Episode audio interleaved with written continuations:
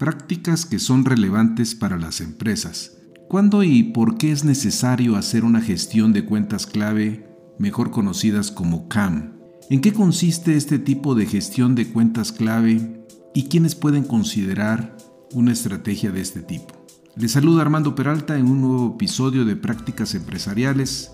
Sean bienvenidos. Es importante reconocer que la gestión de cuentas clave va más allá de lo que conocemos como la simple gestión de cuentas.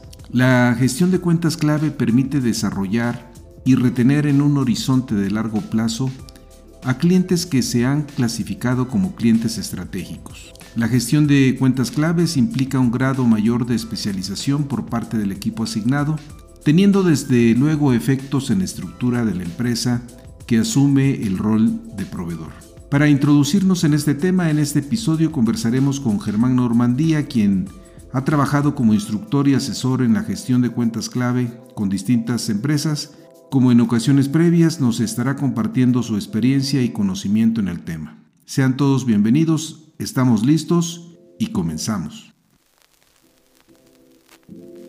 Prácticas Empresariales Podcast. Un espacio dedicado a ti. En cada episodio abordaremos temas de negocios, tecnología y emprendimiento que de forma permanente son motivo de análisis, reflexión y discusión. Conectamos con todos aquellos que hoy desarrollan e implementan mejores prácticas empresariales para compartirlas contigo. No olvides que para compartir el conocimiento se requiere de la interacción y de procesos informales de aprendizaje, tales como la conversación, historias y la integración a comunidades. Analizamos cada uno de los temas a la luz de la experiencia y el conocimiento de nuestro conductor e invitados especiales. Esto es Prácticas Empresariales Podcast con Armando Peralta. Comenzamos. Hola Germán, eh, en un episodio más y ahora para conversar sobre un tema que es de gran interés para las áreas de venta en las empresas y también para el resto de la organización. Me refiero a la gestión de las cuentas clave que también se les conoce como CAM por sus siglas en inglés, me refiero a las Key Account Management. Es un tema que, si bien no aplica a todas las organizaciones, sí es relevante su tratamiento como veremos en esta charla. Germán, ¿qué implica la distinción cuando a nuestros clientes eh, los agrupamos o los llamamos cuenta clave? ¿Esta es una distinción únicamente válida para el área comercial de la organización o sientes que permea hacia el resto de la misma? ¿Cuál, cuál vendría siendo su significado, Germán? Bueno, pues antes que nada te mando un abrazo a ti y a nuestro auditorio. Efectivamente, este es un, tema muy interesante y también yo diría que tiene una enorme demanda.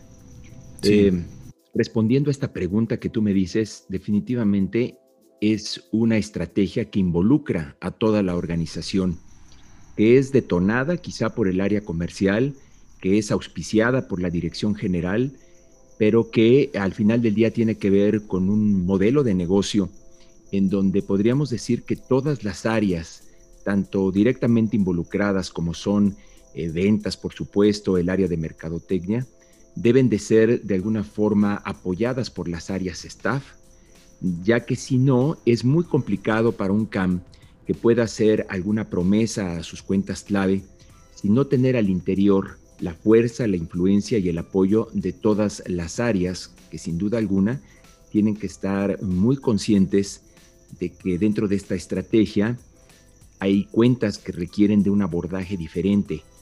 Esto no significa, claro está, que las otras em, eh, marcas o las otras, este, los otros clientes eh, no son importantes, pero en esta estrategia de identificar aquellas cuentas que tienen realmente un enorme potencial y una serie de variables y criterios que vamos a hablar de esto en este programa, requiere que haya por parte de la organización una comunicación clara y directa acerca de lo que se está haciendo y el apoyo que deben de tener de las distintas áreas.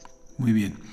Al hacer esta distinción o darle este trato a los clientes, como empresa, ¿qué es lo que estoy buscando, Germán?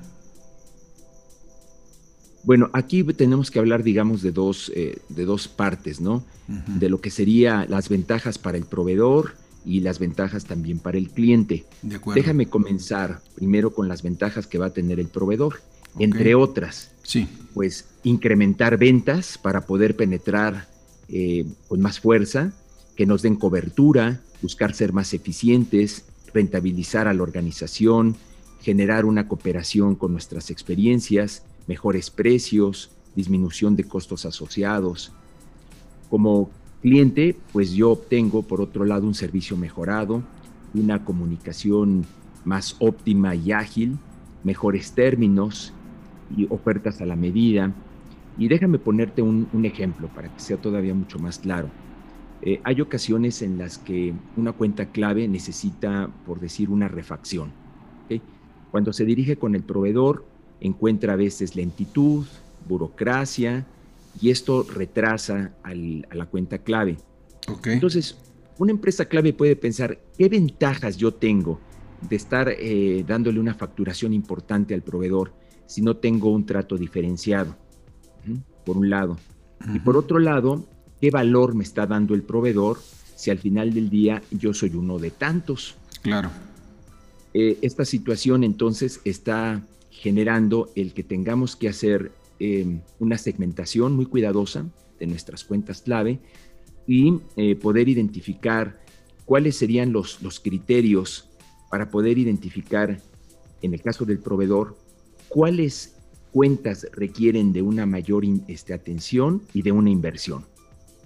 ¿Mm? Porque aquí, digo, si estamos hablando de una inversión importante, tanto de lo que es capital humano como todo lo que es orientación del negocio, para poder responder a estas eh, cuentas clave. Más adelante, si me preguntas, te diré algunos criterios para poder segmentar y estructurar a las cuentas clave. Sí, justamente te iba a preguntar, ¿qué clientes sí y cuáles no seleccionamos y categorizamos en el portafolio de cuentas clave dentro de una organización? Claro. Fíjate que esta es una parte medular en lo que es la, la estructura de las cuentas claves. ¿Qué criterios se van a utilizar? Y la respuesta es que depende también de lo que es la empresa y de lo que es el proveedor. Por ejemplo, en una segmentación de cuentas clave se podrían tomar, entre otras, las ventas y la rentabilidad. Es decir, mm, en este momento tal vez el cliente no me está comprando mucho, pero hay un interés importante porque a lo mejor yo quiero entrar al mundo de la exportación y este cliente me da la oportunidad de posicionarme en ese tipo de mercados, procesos, políticas, y entonces hay un interés para mí como proveedor. Por otro lado, pues claro está también el criterio del potencial de crecimiento. Ahorita me está comprando poco, pero en un horizonte de tiempo, esta, este, esta compra puede subir de manera exponencial. Un tercer criterio podría ser, eh, digamos, eh, el alineamiento estratégico. Es decir, si dos eh, compañías están preocupadas por todo lo que es el medio ambiente, entonces hay una especie de alineación con respecto a lo que es su filosofía de trabajo, los mercados a los que quieren llegar, y va a ser mucho más fácil que pueda haber un acoplamiento, y eso también puede ser eh, para ambas partes un factor interesante. En resumidas cuentas, no solamente digamos es el volumen, como se pudiera pensar, una empresa que nos compra mucho, automáticamente eh, puede ser ya un, un cliente clave. Si no, es el este criterio único, ¿no? Es correcto. Y en este criterio, de acuerdo a mi experiencia, fíjate que hay veces que nada más se hace un trabajo del área comercial y este es un grave error. Porque al final del día escuchar las voces internas de las otras áreas le da una especie como de mm, visión holística o integral acerca de por qué un cliente debe de tener un tratamiento especial. De ahí que debe de estar el área de finanzas participando, el área de operaciones, el área comercial, la dirección general, por supuesto, y algunas otras como para poder determinar, uno, cuáles son los criterios con los que vamos a evaluar que una cuenta es clave, y número dos, cuál es la expectativa del retorno de la inversión que se va a hacer. Sin embargo, si me permites, Armando, no solamente es la mirada del proveedor, también por parte del cliente, ¿sí? debe de haber un, análisis para saber si en un momento dado ese proveedor que quiere ser eh, para nosotros un proceso de cuentas clave, realmente para nosotros es importante. Y ahí es donde entran estos criterios en donde ¿Qué tanto, por ejemplo, el que yo pueda sustituir a un proveedor me puede afectar en mi cadena de valor? Si la respuesta es no, lo necesito mucho por su know-how, por su tecnología, etcétera, entonces comienza a ser también importante un proveedor. Podría hablarse también de proveedores claves. En ese sentido es recíproco. Claro. Ahora, eh, eh, insistiendo en el tema, Germán, yo como organización indudablemente tengo una cartera de clientes que puede ser muy amplia. Eh, ¿Valdría decir que en un momento dado puedo tener organizada la, la, clientela por cuentas clave y por otro lado cuentas no clave? ¿Eso es válido? Sin duda, no solamente válido, yo diría que es necesario. Sí, debemos de tener, digamos, como el 80-20, ¿no? Si identificamos que el 20% de mis clientes me generan el 80% de mis ingresos, entonces ese 20% debe de tener un tratamiento especial.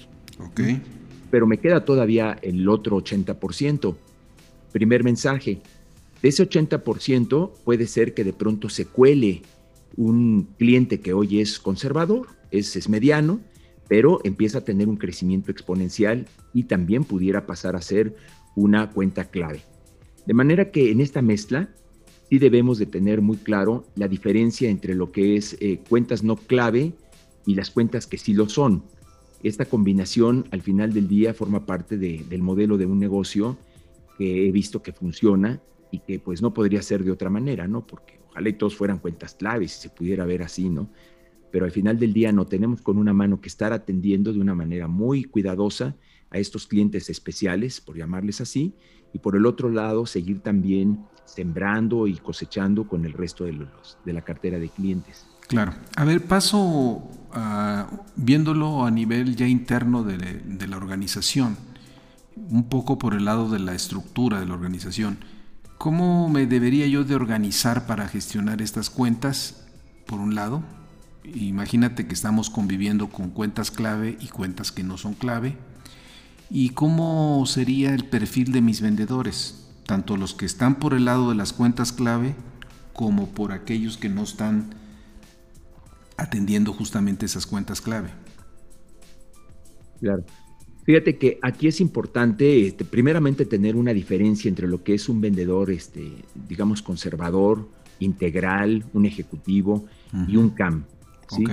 Entonces, eh, vamos a ver algunas diferencias. Por ejemplo, el vendedor tradicional es un vendedor eh, masivo. Podríamos decir que es alguien que vende rápido para llegar a más clientes y se caracteriza por su amplitud y por su baja profundidad. Eh, el CAM, por su lado, es alguien que agrega valor, que tiene un conocimiento más profundo de las cuentas, es un especialista, se caracteriza por su profundidad de baja amplitud, es, es más profundo que rápido.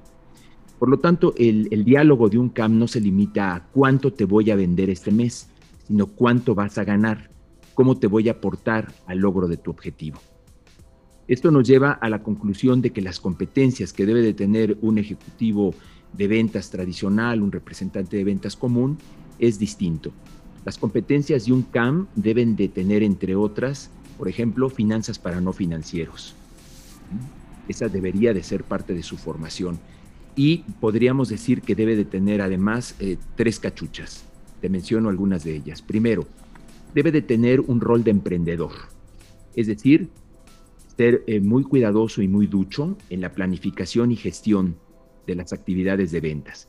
Es decir, enfocarse en todo lo que tiene que ver con la parte de lo que es los objetivos y la entrega eficiente al cliente. Otra de las competencias o otra de las cachuchas es el que también el CAM debe de ser un socio de negocios. Es decir, además de lo que es el cumplimiento, debe de estar muy atento a identificar necesidades, crear ofertas, cerrar tratos. Y una tercera, que es eh, poco común, es la de ser el rol del embajador. Fíjate Armando, yo he, he conocido a muchos vendedores que fuera en la calle son unas boas, como decimos en el argot, ¿no? Extraordinarios vendedores hacia afuera. Pero en el momento en que cruzan los linderos de su organización, pasan por la recepción, llegan a su lugar de trabajo y están dentro de la atmósfera de las empresas, su su perfil de vendedor se ve disminuida. Se convierten auténticamente en empleados. Les pesa mucho todo lo que es la jerarquía, el sistema, el jefe, los compañeros, no lo apoyan. Entonces, ¿cómo puede un CAM poderle cumplir a un cliente cuando no es capaz de ser un embajador? Es decir, vender también hacia el interior de la empresa lo que le prometió a, un cuenta, a una cuenta clave. Entonces, esta parte del rol del embajador significa adquirir compromisos de su empresa para poder cumplir con eficiencia. Por tanto, a la pregunta que tú me haces, se debe de modificar la estructura de la organización. Por un lado, se tienen que identificar a las cuentas claves. Por otro lado, se tiene que perfilar muy bien el grado de competencias y el perfil de las personas que van a ocupar el puesto de, CAM, que por cierto, no necesariamente son los vendedores tradicionales. Algunos sí cumplen con los requerimientos, pero otros tienen que ser contratados por fuera, porque de no ser así, entonces se empieza a dar una lucha interna muy desgastante y finalmente, pues eh, sí se necesita un enfoque muy especializado que requiere, para terminar mi intervención en esta parte, definitivamente el apoyo de la alta dirección. A ver, eso es definitivo. Germán, regresando a este tema, y comentaba yo el efecto que tienes a nivel de la estructura. En una estructura eh, orgánica dentro de una organización, el área de ventas, bien sabemos cómo, administra, diríamos, todo el esfuerzo comercial a través de sus vendedores. Pero entiendo que una vez que ya tenemos la figura de un CAM, eh, la organización debería de dar esos espacios y cierta autonomía en cuanto a la organización. Es decir, un CAM viene siendo, como bien lo decías, casi casi diríamos, es un eh, director de una organización, pero totalmente orientada a una cuenta o a pocas cuentas, donde puede tener inclusive sus propias áreas eh, que lo apoyen para poder gestionar de mejor manera a, esas, a esos clientes. ¿Estarías de acuerdo con eso? Sí. Ok. Eh, por otro lado, preguntarte en base a tu experiencia, ¿cuántas cuentas en principio debería de atender un CAM? ¿Sería necesario atender eh, una sola cuenta? puede atender dos cuentas? ¿Qué, qué, qué es lo idóneo? Yo te voy a responder desde mi propia experiencia, no más de siete.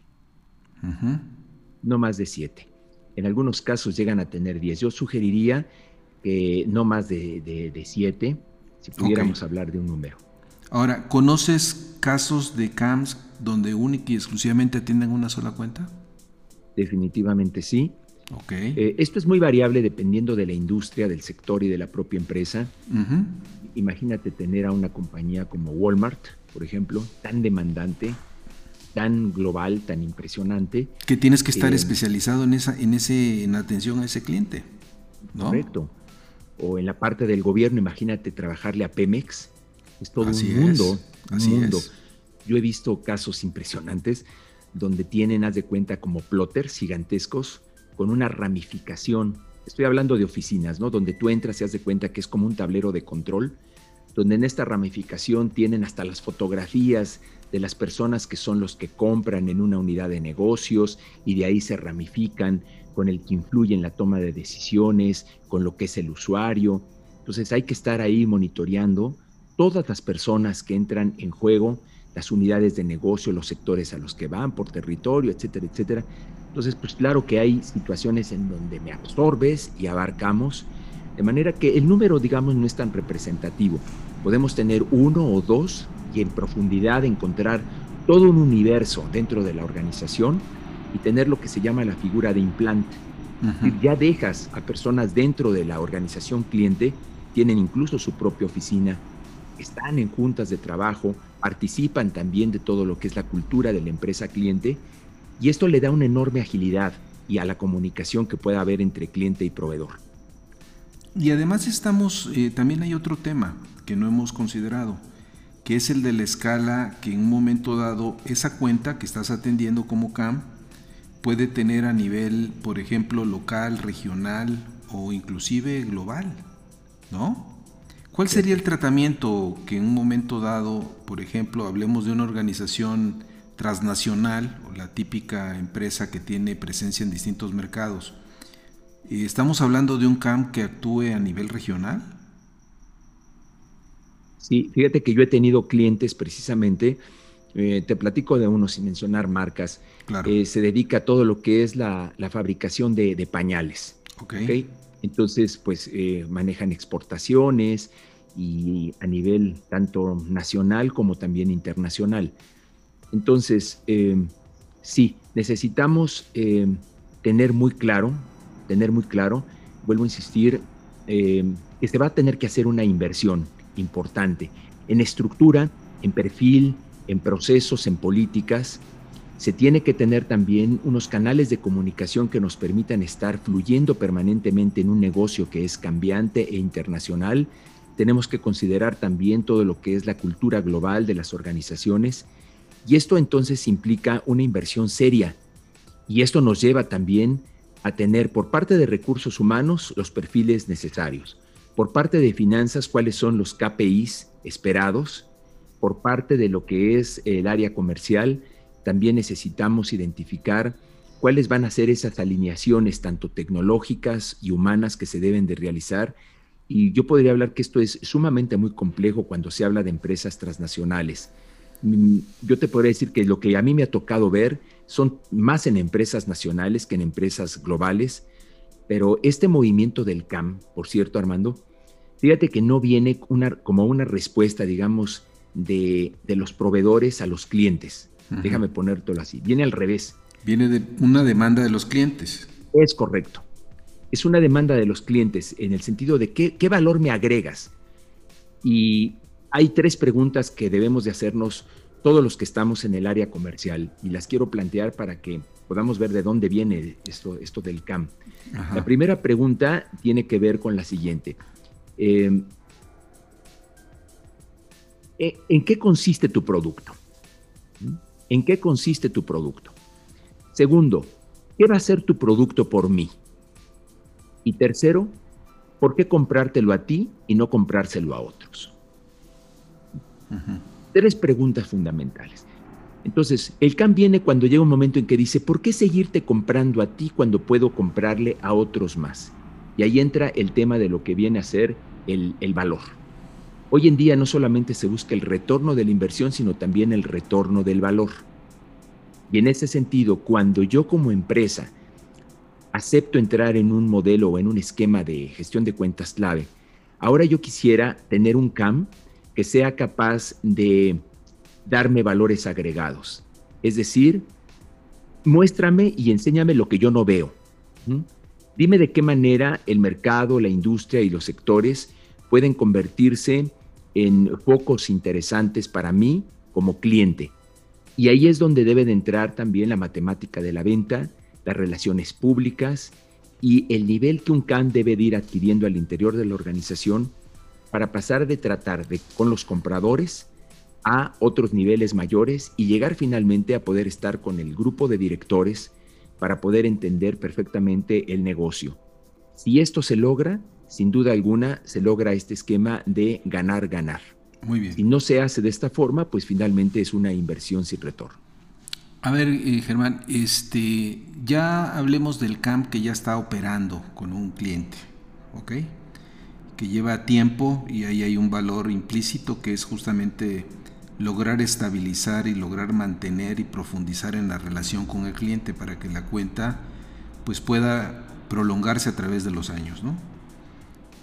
El primer propósito es, pues diríamos, quizá mantener a ese cliente plenamente satisfecho y a gusto con nosotros. ¿De acuerdo? Lo estamos atendiendo bien, en fin. Pero, ¿cuál sería, ¿cuáles serían los puntos que el CAM debería estar considerando para que esa cuenta no solamente se mantenga, sino que sea una cuenta que pueda crecer en el tiempo? O me conformo con mantener un nivel de, o un volumen de negocio determinado? ¿Cuál debería de ser la perspectiva de ese CAM? Yo considero que debe de tener en mente y en el horizonte dos tipos de criterios, el cuantitativo y el cualitativo, ¿no? Por ejemplo, en los criterios cuantitativos debe de estar foco el CAM en lo que es el crecimiento de la empresa. Uno. Dos, nuevos mercados por entrar. Y tres, margen de crecimiento. En lo que respecta a los criterios cualitativos, yo mencionaría eh, una relación presente y futura. Eh, pongamos un ejemplo, eh, se vence un contrato. La empresa proveedora se ve amenazada por la competencia. De no tener una mayor visibilidad y presencia con ese cliente, puede que el contrato ya no me lo renueven. Entonces, mando a mi CAM. Su objetivo a corto plazo es que ese contrato pueda ser renovado en el tiempo. Esto solamente se lograría con el criterio cualitativo de relaciones presentes. Otro punto podría ser una mala imagen ante nuestros mercados.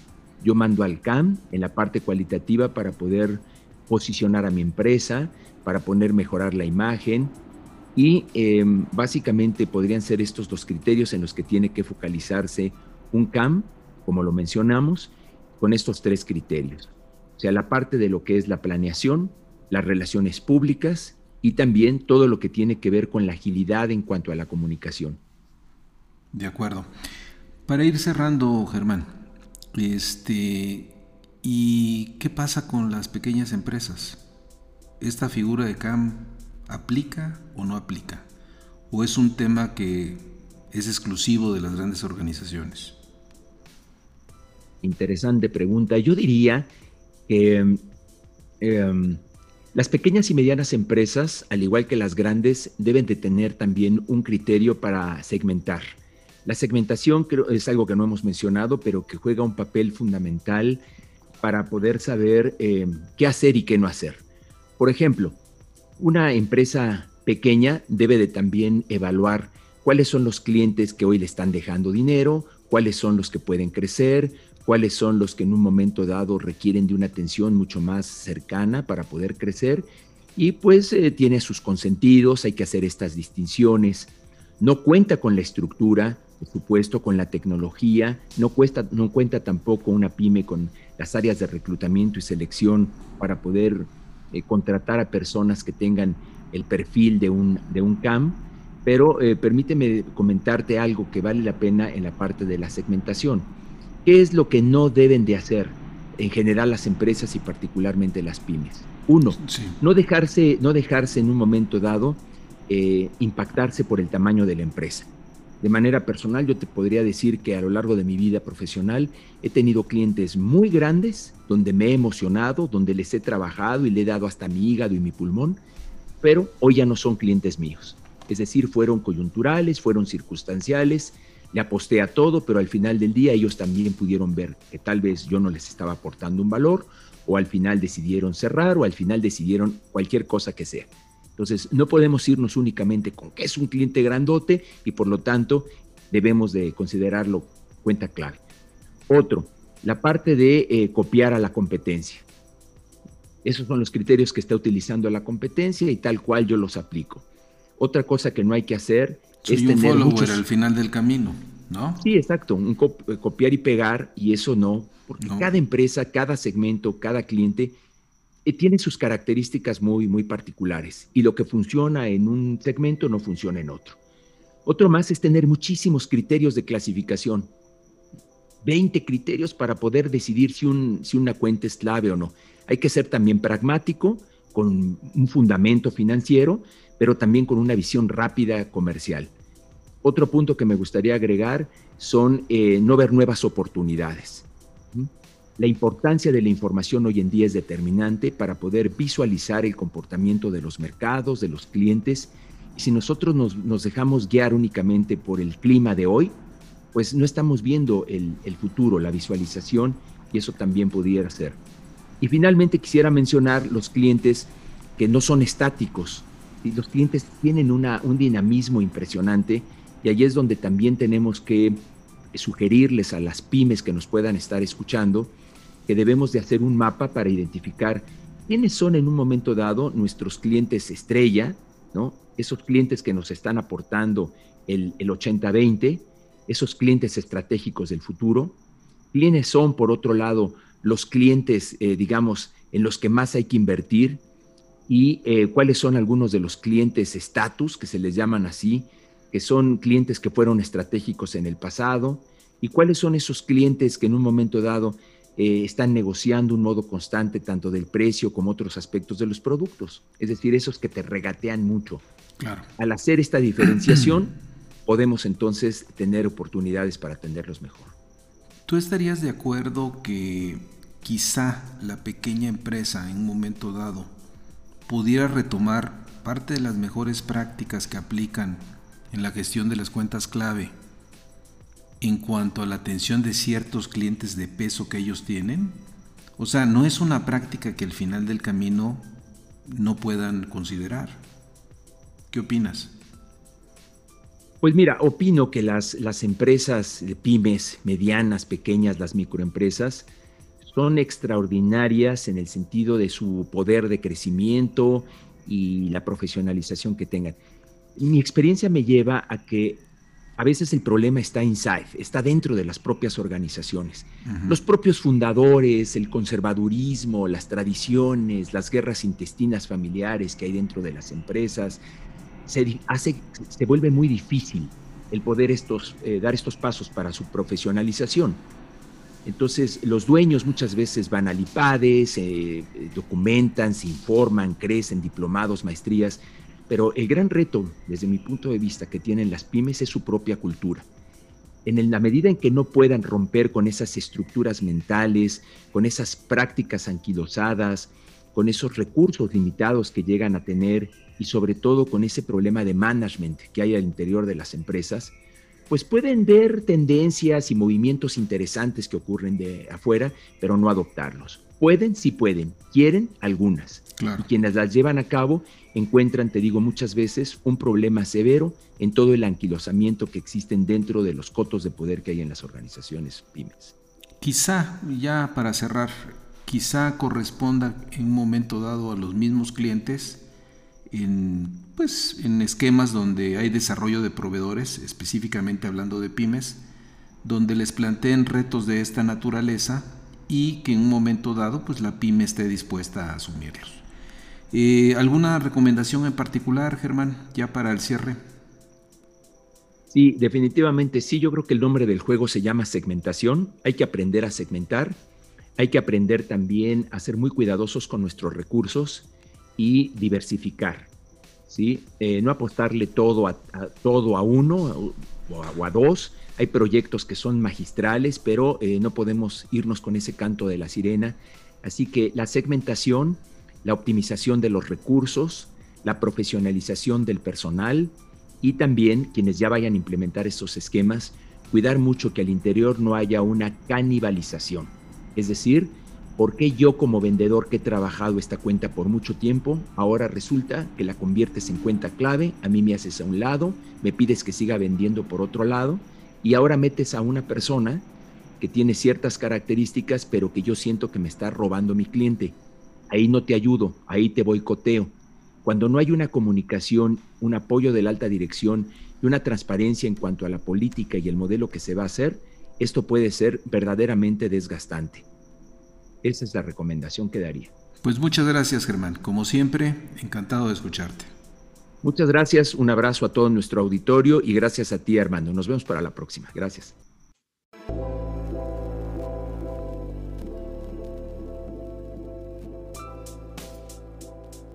Recapitulemos lo que hemos conversado con Germán Normandía. 1. La gestión de cuentas clave, Key Account Management, es una estrategia que involucra a toda la organización. Son cuentas que por sus características requieren un tratamiento diferente. Bajo esta estrategia se distinguen ventas para el proveedor y para el cliente. Por el lado del proveedor, la idea es incrementar ventas, ser más eficientes, mejorar niveles de rentabilidad, optimizar costos que se reflejen en mejores precios. Como cliente, se busca un mejor servicio una mejora en la comunicación y ofertas a la medida, desde luego con un trato diferenciado. 3.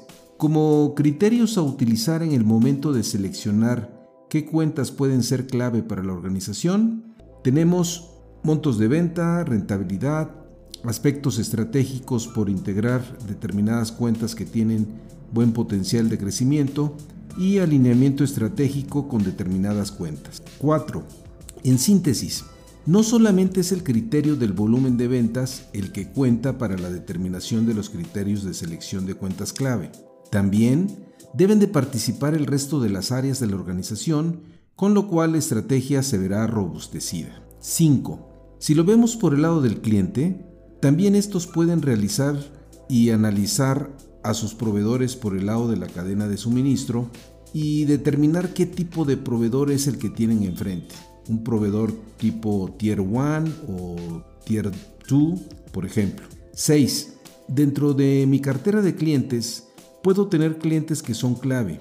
Quizá el 20% que me genera el 80% de mis ingresos y el 80% de mis clientes que me generan el 20% de mis ingresos. Esta proporción no es estática. Debo estar atento cómo van evolucionando en el tiempo e ir realizando los ajustes que sean necesarios. 7.